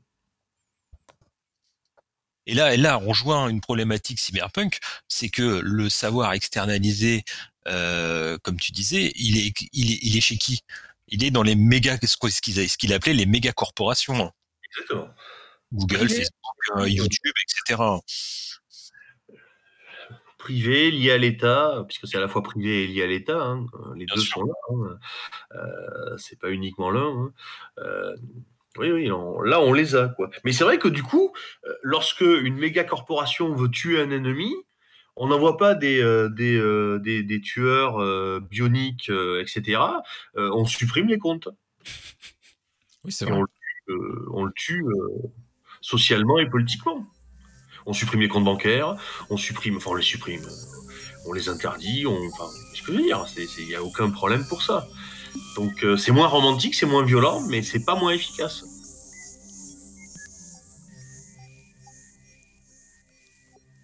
il y avait aussi un autre aspect euh, sur la, hum, comment dire, le, différentiel entre le, monde euh, cyberpunk décrit des années 80 et, et celui de 2018 alors tu, tu, l'as évoqué à l'instant, c'est les méga corporations. Alors on pourrait effectivement se focaliser sur le, les ressemblances, euh, les GAFAM, euh, ok, est-ce que c'est pas les méga corporations euh, du monde cyberpunk? Mais moi je préfère parler de, de, de, de, ce qui n'est pas dit finalement dans ces, dans ces univers-là, c'est qu'on parle rarement des États. On a l'impression que la place des États, en fait, c'est la, la, puissance des États s'est effacée face aux méga corporations. Et euh, le monde dans lequel on vit aujourd'hui est quand même euh, est quand même très fortement euh, tributaire du système étatique. Alors, je vais pas rentrer dans une comment dire dans, un dans une logique polémiste, y a-t-il trop d'États, pas assez d'États, c'est pas, pas, pas, le point, mais euh, l'idée que quelque part, euh, on est dans un monde hyper technologique, comme, on l'a dit, on est dépendant à l'information, euh, peut-être même bien plus que ce qu'on imagine, euh, ou ce qu'on l'imaginait dans les années 80 dans le monde cyberpunk. mais en revanche, alors, est-ce que je vais jusqu'à dire que l'État, ça veut dire que le politique est toujours là? Je ne sais pas. Mais en tout cas, on a des structures étatiques encore en place et qui, et qui semblent fonctionner et qui semblent importante aux yeux des gens. Je dis bien qui semble. Oui, mais euh, faut pas oublier que le cyberpunk est lié aux États-Unis et qu'aux États-Unis, on a toujours l'idée, pas, chez tous, pas chez tous, mais chez beaucoup, que euh, la méga corporation et l'État sont en quelque sorte deux pôles opposés. Or, euh, quand on s'intéresse à l'histoire américaine, quand on prend les, les ouvrages majeurs de, quelqu'un comme Richard Maxwell Brown, toute cette question sur la, ce qu'il appelait la Western Civil War of Incorporation, etc. Il y a un lien très profond entre l'État et ces grandes entreprises, ces méga corporations. Hein, il y a un lien très très profond. Ce qui fait que finalement, si aujourd'hui on a toujours les États, c'est parce que si on veut être véritablement une une méga corporation toute puissante, il faut avoir de l'État. L'État n'est pas l'ennemi des mégacorporations. Il en est, il peut l'être l'ennemi, mais il peut être aussi un formidable auxiliaire. Un formidable auxiliaire. Aujourd'hui, de quoi vivent les mégacorporations si on les appeler ainsi, des commandes étatiques. Dans le monde cyberpunk, euh, des Sterling, des Gibson, etc., on imagine les méga corporations vivre de produits très originaux qui vendraient dans le, commerce et qui s'achèteraient euh, euh, massivement, etc. Tout le monde en voudrait, tout le monde voudrait son, robot sexuel, tout le monde voudrait sa drogue de synthèse toute dernière génération, etc. Alors qu'en fait, ce qu'on se rend compte, c'est qu'aujourd'hui, la méga corporation, c'était pas ça qui l'a fait vivre, c'est les commandes de l'État. Et du coup, ben, l'État, euh, il a un bel avenir devant lui, quoi. Puisqu'au fond, il n'y a pas j'ai l'impression que la, la, alors je, je sais pas peut-être que c'était une lecture euh, très européenne euh, du, du cyberpunk américain comme tu dis, mais j'ai l'impression qu'il y a beaucoup de gens qui sont focalisés là-dessus. C'est-à-dire que la disparition de l'État au profit des, des méga corporations avait l'air d'être une sorte de, dystopie absolument horrible pour pour beaucoup d'Européens ou enfin certains Américains euh, libéraux, euh, enfin liberals, euh, mais euh, j'ai l'impression que finalement ce qu'on a décrit, euh, cette dépendance à l'information, peut tout à fait exister dans un monde euh, qui semble être encore politique. Euh, en tout cas, il y a une, voilà, une dimension politique. Hein. plutôt politique. Oui, enfin, c'est pour ça que je, dis qu'il semble. Hein, enfin, pour, pour les gens, ça, ça, ils associent encore l'État à la politique, j'imagine. Euh, mais euh, donc c'est possible. En fait, euh, finalement, la, la, la, la, la la, la, dystopie, en comment dire, le, la, la, forme de la dystopie euh, que prenait euh, que prenait le cyberpunk euh, paraissait peut-être plus euh, euh plus noir hein, sous certains aspects, mais au final, est-ce qu'on vit pas dans un monde pas nous, pas nous, qui c'est-à-dire? Les Chinois. Les Chinois. Regarde, ils ont un État omniprésent, ils ont plus de politique, ils ont plus d'idéologie. C'est euh, alors oui, dans le cyberpunk, on peut considérer que c'était un, un, capitalisme euh, sans limite qui avait gagné. Bah là-bas, c'est un communisme sans limite qui a gagné. Et euh, les méga corporations chinoises, c'est elles qui contrôlent. Enfin, elles sont contrôlées par euh, le, le, parti au pouvoir, mais euh, c'est elles qui, euh, qui, qui ont des milliers, enfin des milliers, pardon, des millions d'ouvriers qui travaillent pour eux. C'est ils vendent à des milliards de consommateurs.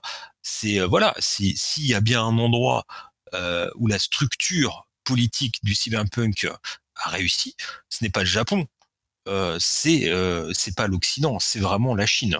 Et la Chine, en plus, euh, si, on regarde les dernières informations, ils sont en train d'expérimenter le contrôle total des citoyens via la technologie, le contrôle total. Ils ont leur propre Facebook qui est complètement fermé. Leur Internet, il n'est pas très très ouvert non plus. Donc voilà, si on peut considérer une civilisation cyberpunk, c'est la civilisation chinoise quand on voit leur ville, voilà, autant l'Europe, les États-Unis, on n'est pas du tout dans les grandes mégalopoles et tout ça, mais euh, quand, on regarde les villes euh, qui se créent en une décennie avec 10, 20, 30 millions d'habitants verticaux, euh, des villes verticales, c'est voilà, c'est là-bas que ça a marché, quoi. C'est là-bas que ça a réussi.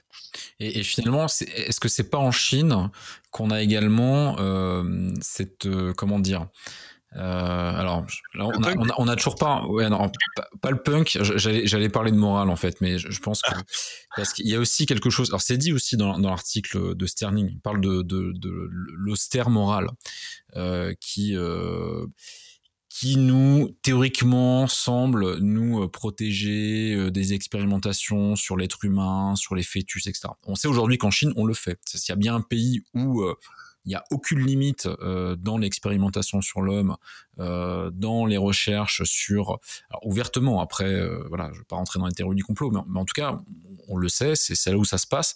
Donc, est-ce que cet État omnipotent chinois, c'est pas le plus apte par rapport à son comment dire, son, absence de, de moralité judéo-chrétienne, cette retenue en fait que pourraient avoir certains, certains Européens ou certains Américains permet justement euh, l'avènement de, la, de, la vraie société cyberpunk. Mmh. Et sa démographie et sa démographie. Nous, on, euh, voilà, on est sur une démographie vieillissante, euh, peut-être moins aventureuse, qui a un peu peur de, de choses, avec une, une, espèce de nostalgie d'avant. Là, ils en ont rien à foutre. Hein. ils y vont droit devant. Justement, là, je voudrais revenir à un truc que tu as dit quand, quand tu as dit qu'ils n'avaient pas d'idéologie. ils n'ont pas de politique, c'est vrai. Il n'y a pas de politique en Chine, mais il y a de l'idéologie. Oui, il y a une idéologie extrêmement forte. Quoi. Il y a une idéologie dominante. Oui, oui, qui, qui, qui, est imposée, qui est, qui est diffusée, qui est massivement. Euh, euh, mais il est vrai que la, la morale chrétienne, hein, et, les no-chrétiennes plutôt d'ailleurs que judéo-chrétienne, la morale chrétienne, la, la morale euh, qui, qui, retient l'Europe en quelque sorte de, euh, pour faire des, de l'hybridation entre des hommes et des, animaux, ce genre de choses, n'existe pas dans ce monde-là. Il y a d'autres fonctionnements, il y a d'autres morales dans le monde chinois. Le fait est que euh, par rapport à la guerre civile que la Chine a connue, etc., euh, une grande partie des verrous moraux ont sauté et que le régime qui s'est installé, euh, qui est un régime communiste, euh, n'a pas non plus tenu à la morale communiste, puisqu'après tout, il y a une morale communiste dont on pense qu'on veut, mais il y en a une, et ils n'ont pas retenu. Et du coup, c'est vrai que j'ai presque envie de dire quelque chose qui serait presque contraire à ce que j'ai euh, indiqué tout à l'heure, à savoir que les États, euh, effectivement, restaient, hein, comme tu le disais. Est-ce que la Chine, c'est un État ou est-ce que c'est une méga corporation dont le Parti communiste chinois et le euh, Conseil, euh, comment s'appelle le, le, Conseil, conseil d'administration. Hein, euh, parce qu'effectivement, oui, ils, n'ont pas de barrière, mais, mais ils n'ont tellement pas de barrière d'ailleurs qu'ils s'autodétruisent eux-mêmes. Ils autodétruisent leur passé, ce qui fait que leur, leur idéologie est très problématique, puisqu'ils ont une idéologie qui est très nationaliste, qui est très euh, fierté chinoise, hein, enfin fierté Han, hein, euh, parce qu'il y a une dimension ethnique euh, là-dedans. Mais en même temps, ils, sont en train de couper la branche sur laquelle ils sont. C'est une idéologie qui, au bout d'un moment, ne va plus pouvoir tenir, puisque tout simplement les prémices et les axiomes de, de cette idéologie, ben, ils sont en train d'être détruits par, par ceux qui en sont les tenants je ne suis pas persuadé que ce soit un monde cyberpunk euh, qui tienne sur le long terme. Non, mais il est nihiliste. Il est, peut-être c'est peut-être le plus nihiliste de tous qui rejoint qui rejoint le cyberpunk originel. Il y a une dimension mafieuse, effectivement. On regarde ce qu'on gagne euh, et on ne regarde pas ce que l'on va perdre plus tard et surtout on ne regarde pas ce que les autres perdent. Voilà. Enfin, c'est surtout ceux qui ont le c'est surtout ceux qui ont le plus à y gagner dans, dans cette affaire, parce que euh, aujourd'hui, euh, la Chine euh, est dans un processus de rattrapage euh, de l'Occident, euh, et euh, la politique, la politique actuelle mise en œuvre par le parti, c'est de faire plus que rattraper, c'est de dépasser. Et justement, en étant à la pointe dans le domaine de l'IA, dans le domaine de, de, la recherche génétique sur le fœtus, dans un tout un tas de domaines dans lesquels effectivement les occidentaux sont peut-être un petit peu plus soit timorés, soit euh, comment dire, euh, mettent pas tous leurs œufs, les œufs dans le même panier. Donc, euh, enfin voilà, ils, avancent peut-être moins vite. Donc eux, ils y vont à, pleine balle parce qu'ils savent que c'est ça qui va leur permettre de, discuter d'égal à égal avec avec l'Occident quand on aura fini, quand on en a marre, que ça devienne notre usine à smartphone, quoi. Oui. oui, cela dit, euh, sans vouloir non plus tenir des propos polémiques, concrètement, la Chine ne fait que pousser à l'extrême les technologies qui existent déjà, il n'invente rien. Voilà, ça c'est quelque chose qu'il faut tout de même garder à l'esprit. Euh, euh, il pousse, voilà, il pousse. C'était ce qu'on disait déjà du Japon, du Japon d'après-guerre. Hein. Oui, oui. ben oui, mais c'est toujours vrai du Japon d'aujourd'hui. Le ah Japon a très peu le Japon a développé, a innové, a amélioré, mais il n'a pas été le lieu euh, d'invention. Il n'a pas été le lieu de nouvelles découvertes. Le robot n'est pas japonais, même s'il a eu un succès au Japon considérable, euh, etc.. Les ordinateurs sont pas japonais. Euh, on a tout de même une, matrice de type faustienne, d'ailleurs plutôt que prométhéenne, qui est euh, purement occidentale et qui est euh, encore la seule à pouvoir produire du neuf. Tout ce que le monde en dehors de l'Europe a créé depuis, euh, depuis ces dernières années, c'est soit d'empirer ce que l'Occident avait produit, soit de l'améliorer. et d'ailleurs parfois ils améliorent très bien, mais il n'y a pas eu de, de création nouvelle. C'est ce qui me semble être vraiment une limite pour la Chine. Hein. Militairement, la Chine ne vaut rien. C'est, on peut toujours dire tout ce qu'on veut, mais, mais militairement, la Chine ne, ne, ne, ne vaut rien je veux dire. Hein. Ils ont le char à canon, quoi, mais. Mais euh, militairement, euh, il y a quand même des écarts euh, considérables entre eux et, des pays, même des pays européens, quoi, qui certes n'ont pas les moyens que la Chine a, mais qui ont une avance. Quoi. Qu'est-ce que on a beau le tourner comme on veut. un match guerrier entre les États-Unis et la Chine il n'y a pas à avoir de problème sur le résultat. Quoi. Hein. On aura deux perdants si vous voulez, mais il y en aura qui sera plus perdant que l'autre. Voilà. Oui, mais là tu parles de, de guerre euh, conventionnelle euh, avec l'armement actuel, avec des porte-avions, des avions, des tanks, euh, ce genre de ah, choses. Mais actuel, actuel, actuel. Encore une fois, dans l'armement, les, les, les, grosses innovations sont encore plutôt occidentales. Quoi. Ouais, tu penses aux drones, mais je, je, je... pense même aux, aux, armes telles que les, les, les, les armes magnétiques, les, les armes à micro-ondes, les lasers, etc. Il y, y, a quand même Ouais, j'ai lu, quelques articles sur le fait que, que, la Chine euh, mettait le paquet quand même sur les IA de, de, combat. Quoi. Ils, sont, ils sont vraiment à fond là-dessus. Alors, euh, encore une fois, est-ce que c'est des articles pour faire peur, euh, pour faire peur les, les, le, petit, le petit Américain avant qu'il se couche le soir? Je, je sais pas. Alors on ça, ça amène à un autre truc. Est-ce qu'il peut y avoir des parties du monde cyberpunk et d'autres non?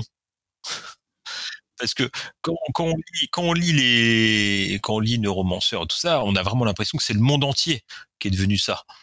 Le monde, il est, c'est un monde global. Est-ce que, euh, est-ce qu'on pourrait avoir des niveaux de cyberpunkisation du monde euh, plutôt disparates, alors qu'on a tendance quand même à parler maintenant d'une civilisation humaine globale? Est-ce que euh, on, pourrait atteindre cette limite-là? Pour l'instant, il est parfaitement possible de vivre en marge. Enfin, quand je dis en marge, je dis pas comme un, comme un dans la forêt, hein, mais tout simplement, euh, on peut ne pas avoir de, de smartphone. Hein. Je veux dire, j'ai un smartphone uniquement parce que parce qu'on me l'a imposé pour euh, pour des raisons de surveillance. mais euh, euh, sinon, j'aurais pas de smartphone. Enfin, je veux dire, on peut très bien vivre en dehors de beaucoup de choses. Peut vivre vraiment en dehors de beaucoup beaucoup de choses encore. On n'est pas obligé. Et quelque part, rien n'empêche de penser qu'à 30 km de l'endroit où le début du roman euh, Neuromancien se produit, eh ben, tu as des gens qui sont dans leur campagne en train de fumer leur pipe et de se dire qu'il va falloir reprendre le travail avec le tracteur. Euh.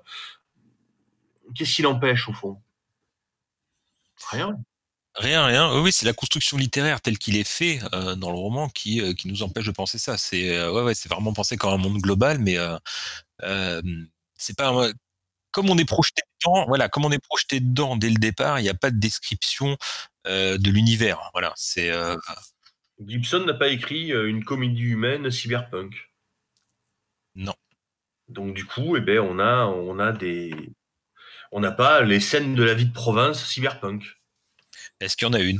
Oui, oui, non, non, mais on, imagine ce qui peut se passer dans un bar tabac de Tours euh, en 2040. Et quelque part, on le voit déjà, puisque nous sommes en 2020, je rappelle. Bon, donc, euh, voilà, ils n'en parlent pas, mais c'est pas, pas un reproche, hein, je veux dire. Euh, bien sûr que non. Hein. Alors là, là, on peut, on peut, pour revenir à la littérature, on peut parler de Dantec, hein.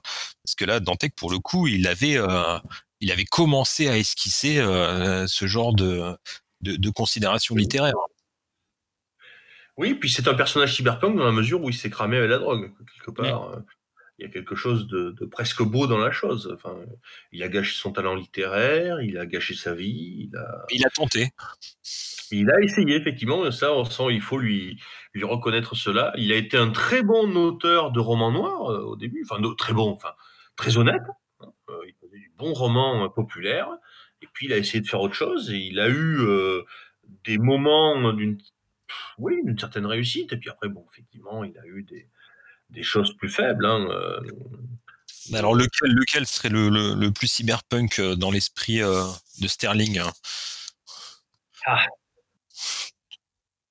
Bah, peut-être le théâtre des opérations, quelque part, si on a envie de. oui. C'est pas d'ailleurs son meilleur texte, hein, loin de là. Mais non, dans son caractère raté, moi je trouve qu'il est, qu'il est raté de façon assez cyberpunk, quelque part. Quoi. Ah oui, il proposait quelque chose. Hein. J'aurais plutôt cité Villa Vortex, mais. Euh, oui, euh, ouais, mais alors déjà, là, je m'emmerdais, quoi. Je me dis, c'est là, je me commençais à me dire qu'il pouvait écrire ça en 50 pages, quoi. Ah oui, mais Villa Vortex. Euh, le théâtre des opérations, oui, je pareil. je pense qu'il aurait pu l'écrire en une demi-page, bon. un, un blogspot dessus. Hein. Bon, mais hum, ouais, ou euh, je me souviens plus ces, ces romans quoi d'ailleurs. Bah il y a les premières pages de, de, Babylon Babies qui sont qui sont vraiment très très bonnes. Hein. Ouais, ouais, mais j'ai vu le film, donc du coup. Ah non, mais oui, bah, avec, avec Depardieu. Hein, Et Vin Diesel. Là, tu dis qu'il y a un film avec Vin Diesel et Depardieu, tu voilà. C'est euh, ouais là maintenant quoi, je veux dire, c'est fini pour moi. Euh...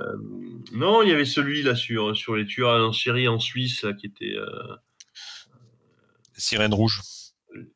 C'est ça, c'est la sirène rouge les, racines, les, racines, du mal. Les, racines du mal.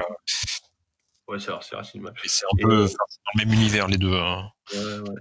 Mais il y avait, il y a une très belle scène dans les, dans les racines du mal, c'est la scène avec la, la, la, la, petite fille transformée en, en automate, quoi, qui, qui, mmh. qui, est une scène très intéressante. Euh, alors, qui sur le, la, le penchant euh, euh, sombre, conceptuel et presque et japonais du cyberpunk. Hein. On pense à Tetsuo, on pense à tout ça, quoi.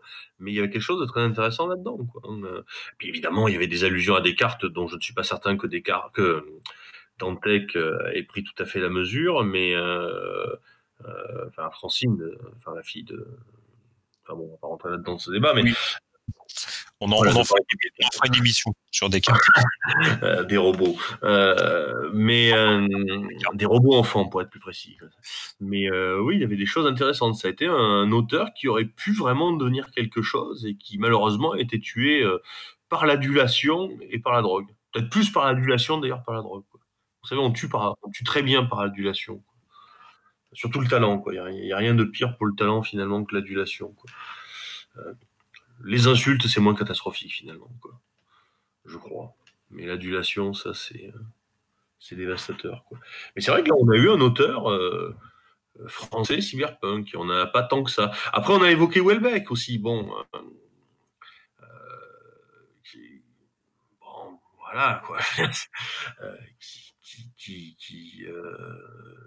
aurait pu être un auteur français cyberpunk, qui peut être, qui peut être encore l'être quelque part, je sais pas moi. Hein. Hein, euh, déjà, quand on voit sa tête aujourd'hui, on se dit quelque part qu'il a déjà au moins réussi euh, l'esthétique cyberpunk dans sa personne. Mais, euh, mais bon, enfin, c'est. Oui, dans le texte, un nom à rappeler, je crois, effectivement.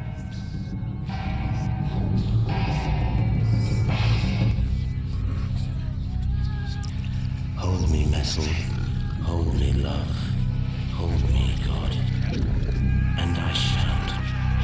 A sound for the soul, a portal, and I travel through time. All my senses burn. The portal can learn. The portal can burn. Hold me.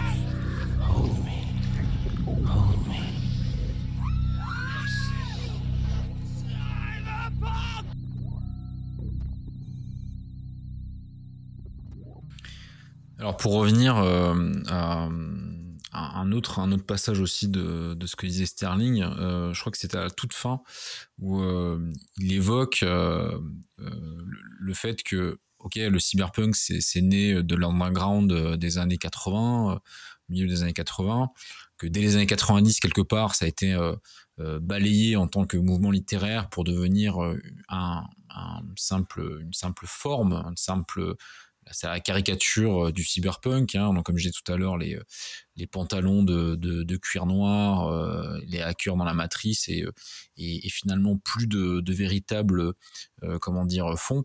Et, et, il dit, alors parce que l'article date de 91, il dit c'est à l'underground euh, des années 90 de d'écrire la nouvelle SF qui va qui va avoir cette puissance d'anticipation sur pour les 20-30 prochaines années alors, j'ai pas eu l'impression que dans les années 90, il s'est passé quelque chose d'équivalent. Euh, il y a eu un retour du space opéra. Il y a, bon, on va pas faire l'histoire de, de, la science-fiction de ces 30 dernières années. Le biopunk, le biopunk. Il y a eu beaucoup d'auteurs euh, cyberpunk sont devenus des, des, auteurs. Il y a eu le steampunk aussi. Enfin bon, c'est encore. Un, ouais, ouais. Mais oui, il faut en parler. Il y a des auteurs cyberpunk qui sont devenus. Ah bah, surtout que Sterling et Gibson ont écrit. Ah oui, hein. je sais bien, je sais bien, je sais bien. Bah ouais, donc c'est notable. Mais euh, c'est ça qui est intéressant, c'est qu'on se dit finalement, alors pas qu'on est dans une impasse, parce que forcément, c'est jamais la, la, la, fin du monde. Hein. Euh, le côté apocalyptique, euh, faut, faut, le mettre de côté, mais euh, Aujourd'hui, on a euh, des genres dans la science-fiction, très bien codifiés. Euh, le cyberpunk en est un. Euh, mais effectivement, on, on se dit qu'on aurait besoin de quelque chose qui nous permettrait de comme ça d'avoir de nouveau cet éclairage sur les ouais cette art science Alors, cette anticipation de l'après-demain en fait et, et ça c'est un petit peu son enfin c'est, il, il, finit sur cette note en disant bah, ok c'est à vous les gars de le faire mais mais finalement ça n'arrive pas quoi. Enfin quelque part il y a aussi Alors, une sorte de, de mélancolie là-dessus quoi. C'est, c'est arrivé avec Greg Egan. Euh, Greg Egan dans, dans la hard SF a complètement révolutionné euh, euh, la, la, la, littérature technologique ces dernières années. Ces, ces, trois recueils de nouvelles qui sont parus là sont euh, complètement extraordinaires. Je sais pas si tu les, je sais pas si vous les avez vus, mais voilà, Greg Egan, c'est vraiment alors là, là pour le coup, on, parlait du, milieu social du cyberpunk. Là, Greg Egan, il a complètement explosé tout ça. Ce ne sont plus des parias, ce sont des gens normaux, ce sont des banlieusards, ce sont euh, des salariman, ce sont euh, des scientifiques. Euh, ce sont pas des héros, ce sont pas des, gens qui font la conquête spatiale, ce sont des gens euh, qui, qui, travaillent, qui se lèvent le matin pour aller au boulot. Mais euh, voilà, ils sont confrontés à des IA, ils sont confrontés à des robots, ils sont confrontés à, à des problèmes technologiques, aux réseaux sociaux. si on veut faire un parallèle un peu plus grand public, c'est euh, c'est Black Mirror. Euh, voilà, c'est Black Mirror.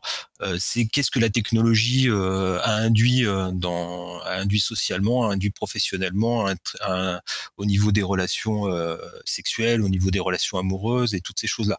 Là, vraiment, Greg Egan, pour le coup, a, apporté quelque chose de nouveau. Et Greg Egan, c'est un auteur cyberpunk parce qu'on ne sait pas qui c'est. On ne sait pas il n'y a aucune photo de lui. Euh, si vous cherchez son site, euh, vous avez l'impression qu'il a été fait euh, sous Netscape en 1999.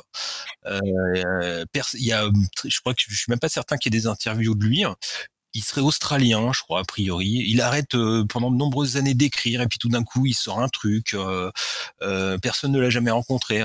donc voilà, c'est un son personnage en lui-même est, est, cyberpunk et ce qu'il écrit, lui, a, voilà, c'est vraiment. Euh, donc là, lui, c'est arrivé. Hein, voilà, le monde euh, technologique tel qu'on le connaît, il est arrivé. Il pousse un tout petit peu plus le curseur hein, pour voir où ça va aller. Et euh, et voilà, c'est. Je parlais tout à l'heure de Ian McDonald aussi. Mais Ian McDonald, il, est intéressant parce qu'il a, il a travaillé sur les franges, sur des territoires qu'on n'explore pas. Ça se passe à Istanbul ou ça se passe en Inde.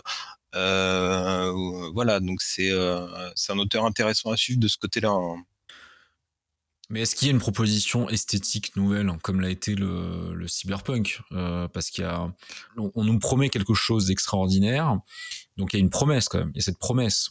Il y a un côté dystopique, mais l'aspect technologique euh, euh, fait saliver toute une génération quoi, qui, a envie d'y croire et qui a envie de le réaliser. Et je pense qu'une bonne partie des gens qui ont euh, fait le net, fait la nouvelle technologie, font la Silicon Valley aujourd'hui, ils sont quand même dans cette idée de réaliser euh, une partie de ça. ça. On a passé, on n'a pas du tout parlé des transhumanistes d'ailleurs. C'est ce, mmh. qui est étonnant parce que du coup, euh, voilà. On fera une émission dessus. Hein. On pourra faire une émission dessus. Mais ce que je veux dire, c'est que tu vois, il y a ce côté. Euh, on, on, on, crée un, une peinture et on a envie que ça devienne une réalité. Est-ce que tu as l'impression qu'aujourd'hui, on, on, a ça Est-ce qu'il y a un mouvement de SF qui nous donne ça? Mais je te rappelle que le futur est mort. voilà, non, il n'y a plus rien à proposer. C'est Thiel qui dit ça euh, quand on nous a on, on, on, voulait les voitures qui volent, on a eu 140 caractères. bah voilà. Donc non, non, il y a plus. Euh, alors oui, si, si, il y a encore un, toute une littérature de science-fiction euh, populaire, euh, un peu optimiste et tout ça, mais bon, non, ça propose rien de spécial. Ces dernières années, non, je vois pas, je vois pas quelque chose qui aurait émergé. On parle de post-cyberpunk, de, tous ces courants-là. je vois pas, non, je vois pas vraiment de, de, choses qui pourraient qui pourrait dans 30 ans euh, faire l'objet d'une émission. Voilà. Les enfants n'auraient plus de, à devenir cosmonautes. Ah non, bah, ça fait longtemps. Oui, ça fait longtemps. C'est un signe important, il me semble. Quoi. Ouais, depuis longtemps. Depuis, hein, depuis les années 80, et le, c'est fini ça. Hein. Il n'y a, plus cette, il y a plus ce rêve de l'espace, il y a plus. Euh, euh, finalement, l'espace, on n'en parle plus. Quoi. Regarde, regarde l'astronaute français là qui est parti, Thomas Pesquet. Euh, les gens, ils croient que c'est une star de télé-réalité. Ils croient pas que c'est un astronaute. Euh, on, suivait son Facebook, on suivait pas sa, son voyage dans l'espace, on suivait ce qu'il racontait de son voyage dans l'espace, on suivait pas son voyage dans l'espace. L'hypermédiatisation euh, qui était annoncée dans le cyberpunk, là, a complètement opéré. La pipolisation, l'hypermédiatisation, euh, toutes ces choses-là, voilà, c'est c'est arrivé. L'information médiatisée qui, qui devient le, centre de tout, quoi. Et quelque part, ça c'est vraiment cyberpunk là pour le coup. C'est vraiment cyberpunk. Regarde, hier, hier on proposait Cyril Hanouna hein, comme porte-parole des Gilets jaunes. si ça c'est pas cyberpunk. Hein. Euh, alors même que Cyril Hanouna est un soutien de Macron, parce qu'il est quand même rigolo aussi. Mais, euh, mais au-delà de ça, et d'ailleurs, je ne sais même pas si l'information est vraie ou pas, quoi, quelque part. Je, ne sais pas, mais rien n'est vrai, rien n'est faux. Elle est, elle est là, l'information. L'information, tu, tu, as bien dit. Euh, c'est pour ça d'ailleurs que l'idée de, de, fake news est une idée très rigolote, quoi. C'est que, au fond, toute information est sa propre vérité, quoi. Elle est vraie en tant qu'information elle est vraie en tant qu'information. D'après la théorie de l'information, même une information, c'est une information. Euh, d'ailleurs, euh, la, lutte, euh, la soi-disant lutte contre la fausse information, voilà, c'est une information en soi. Ça, nous, ça, nous, dit quelque chose de l'époque. Hein. Tout à fait. Et, mais je, tiens vraiment à cette idée que, que j'ai répétée plusieurs fois, peut-être pas encore assez de fois, c'est que le cyberpunk, c'est l'hybridation de l'homme et de l'information. C'est ça, quoi, pour moi, le cyberpunk. Quoi. C'est d'ailleurs pour ça que Tetsuo, pour moi, n'est pas tout à fait cyberpunk. Non. Voilà. pour moi, le cyberpunk, c'est ça. C'est l'homme qui, qui, euh, euh, qui est matière, qui est chair, mais qui, au fond, euh, s'inscrit dans le flux de l'information, devient lui-même flux de l'information, perd, au fond, son identité. Perd enfin, son identité, son, oui, son, son, son unicité. Il devient un agglomérat d'informations mouvant, il devient fluide, euh, il, devient, euh, il devient ce qu'il est au moment où il est. Euh, et il est, il est Charlie si on veut, il est, il est triste pour la famille dans le monde, et il est heureux qu'un tel ait gagné au jeu vidéo, au jeu pardon, télé, il est, il est, il, est, il est, à chaque fois autre chose. C'est, il n'est jamais lui-même au fond il, est, il est l'information qui passe en travers lui. Il devient ce qu'on disait tout à l'heure. Hein, le, héros cyberpunk, c'était celui qui allait dans le monde de la matrice, alors que là, finalement, la matrice, on la prend à la figure et elle passe en nous. Hein, il y avait une jolie phrase de Fichte qui dit euh, Es denkt in mir, ça pense en moi. Et quand il disait ça, il, voulait dire la nature, il voulait dire Dieu, il voulait dire le divin, il voulait dire euh, que sais-je encore. Mais finalement, aujourd'hui, le Es denkt in mir, c'est ça pense en moi. Ce qui pense en moi, c'est le flux d'informations euh, Google ou le flux de, de, de, de, ma timeline euh, Facebook. Le flux. Ce qui n'est pas, pas d'ailleurs très bien d'ailleurs, parce que mais euh, c'est ça qui pense en moi, en moi et en tout le monde au fond. On n'est plus, on n'est plus, on n'est que, on n'est plus une coquille de noix. Euh, pardon? Non, non, mais oui, non, non, c'était bien parce que tu rejoins ce que disait, ce que disait Sterling dans l'article. Hein, c'est le, le, nihilisme du cyberpunk. Oui, oui. Et là, effectivement, ben, le, le, le, Frankenstein dont il se pose, enfin dont, il pose l'exemple, hein, ben oui, effectivement, on, on l'a, mais on le commercialise, on le, on le décline, hein, le, le, sandwich Frankenstein, le, le dentifrice Frankenstein, l'émission de télé Frankenstein, le Frankenstein le vidéo, Frankenstein le film, euh, le Godemiché en forme de Frankenstein, etc. Frankenstein président. Pardon? Frankenstein président. Oui, ben oui. Non, mais c'est effectivement le produit que l'on décline et qui peut tout, effectivement, cet être qui fait peur. Hein, rien n'est plus commercial aujourd'hui que la peur. Aujourd'hui, la peur, l'information de la peur, c'est pas la peur, c'est sa valeur marchande, c'est ce qu'elle vaut, c'est ce qu'elle est. Euh, la peur est devenue un, objet de commerce. Et c'est là que Sterling a, bien vu la chose. Quoi. Quelque part, finalement, euh, il, a raison de dire que, le cyberpunk a un bel avenir, puisqu'on le voit. Et, finalement, je vais même aller plus loin. Quand l'autre auteur, dont j'ai oublié le nom, dit le cyberpunk est mort, c'est devenu un cliché. Mais quelle erreur Si le cyberpunk est devenu un cliché, c'est qu'il a gagné. Parce que justement, rien n'est plus cyberpunk que le cliché, que la banalité, que le truc rabâché, que le truc répété, que le truc incompris, que le même. Hein, les, fameux mêmes qui, euh, qui euh, envahissent le monde. Bah, qu'est-ce que c'est qu'un même? C'est de la pure information qui glosse sur de l'information et qui parfois même euh, est, au, est au troisième degré, au quatrième degré, au dixième degré. quoi on n'est plus à l'information aujourd'hui, on est on n'est plus à parler de l'information sur le réel, c'est l'information sur l'information, voire l'information sur l'information sur l'information.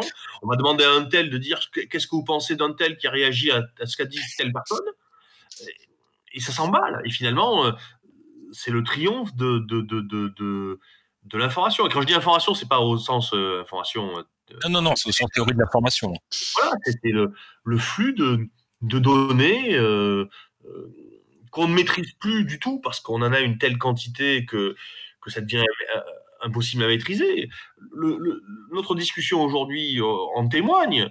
On est saturé de références, on est saturé de, de, choses dont on se souvient plus ou moins bien. On est saturé aussi de choses dont on semble se souvenir et dont on ne se souvient pas tout à fait, dont on ne parle pas.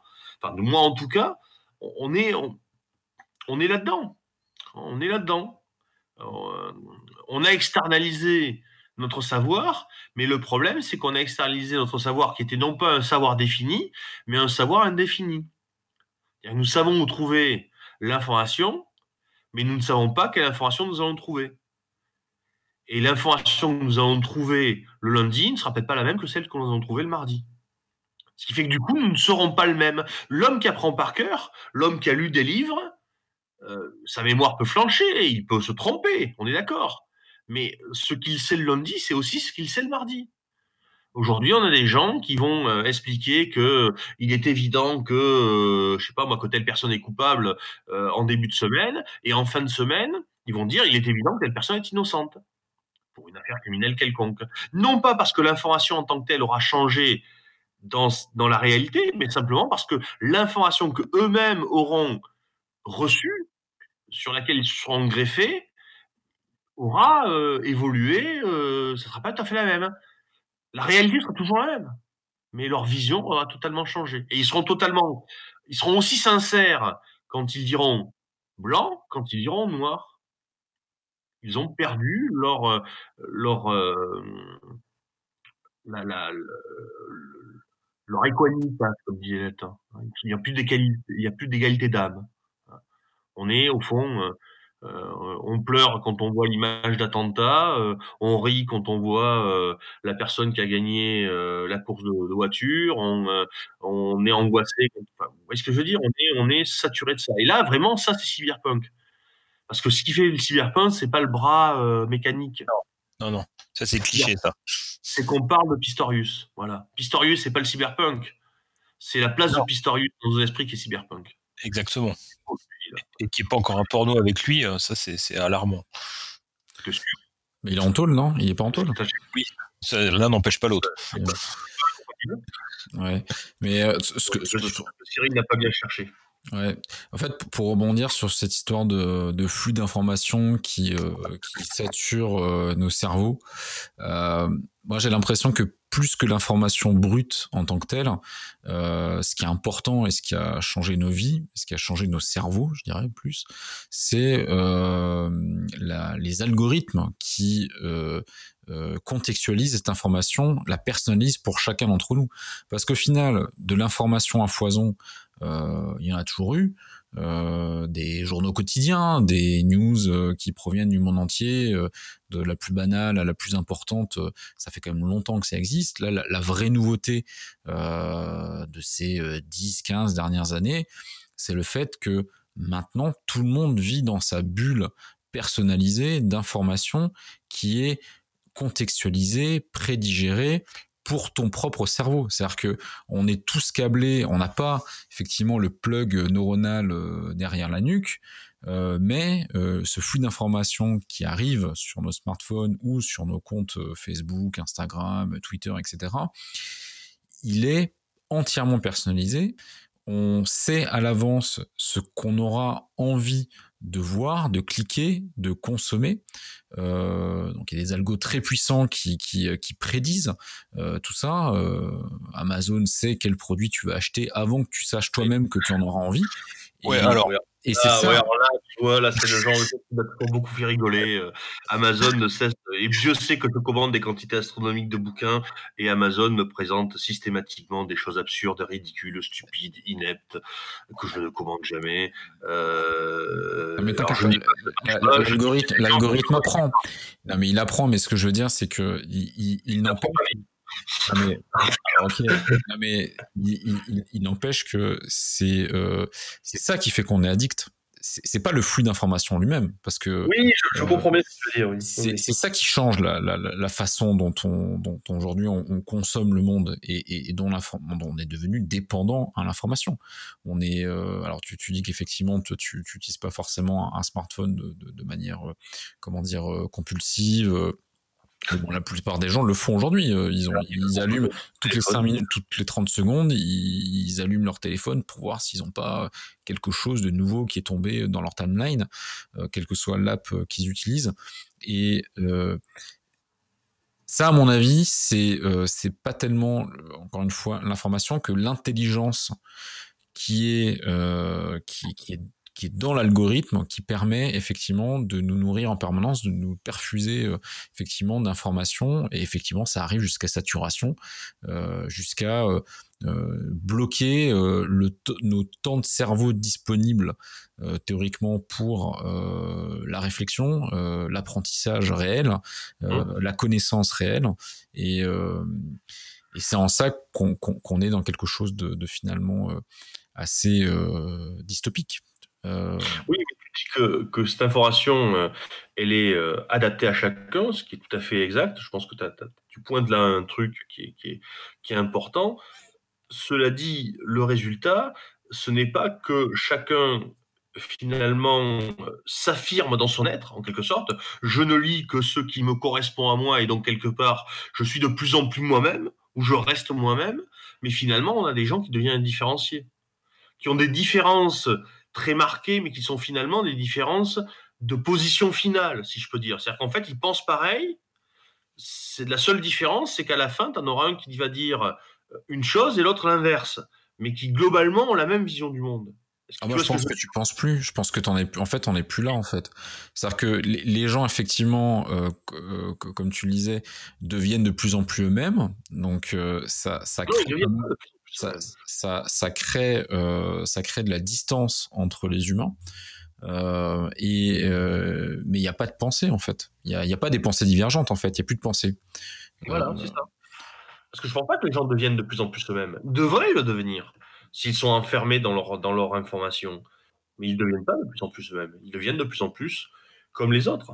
Sauf qu'évidemment, j'insiste bien là-dessus, il y a des différences, des marqueurs, hein, en quelque sorte. Tout le monde doit se positionner par le sujet du moment. Hein, euh, je sais pas moi, euh, pour la grâce de Sauvage ou contre, euh, pour les gilets jaunes ou contre. Euh, et donc là, on a des polarisations avec des gens qui se disent Ah mon Dieu, je suis totalement différent d'un tel parce que je, je pense l'opposé de lui sur ce sujet. Mais globalement, on a quand même des gens qui pensent dans l'ensemble euh, avec les mêmes catégories. Parce que l'information, aussi diverse soit-elle, elle est, elle est diverse dans son contenu, mais pas dans sa forme. Et la pensée, c'est moins un contenu qu'une forme. La, le contenu d'une pensée, euh, c'est le savoir. Mais une pensée, c'est, enfin, je ne sais pas si je suis clair, mais euh, donc la, la, forme est identique.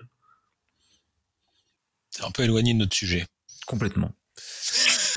Oui, non, oui, non, parce que je pense que et oui, l'information est au cœur de la chose du cyberpunk. Quoi. Et ben, vous savez quoi On fera une prochaine émission sur la théorie de l'information, mes amis. Très bien. Donc on va s'arrêter là-dessus. Euh, encore plein de questions euh, à se poser sur le cyberpunk. Ça fera sans doute l'objet d'une autre émission. Et euh, ben on se dit tout simplement à la prochaine. on n'a pas encore, enfin on a des dizaines et des dizaines de, de, de projets d'émission en comment dire en noté sur notre doc de référence. Et puis on vous tient au courant pour la suivante. Donc à ciao tout le monde. Ciao. Au revoir. Stand by for injection.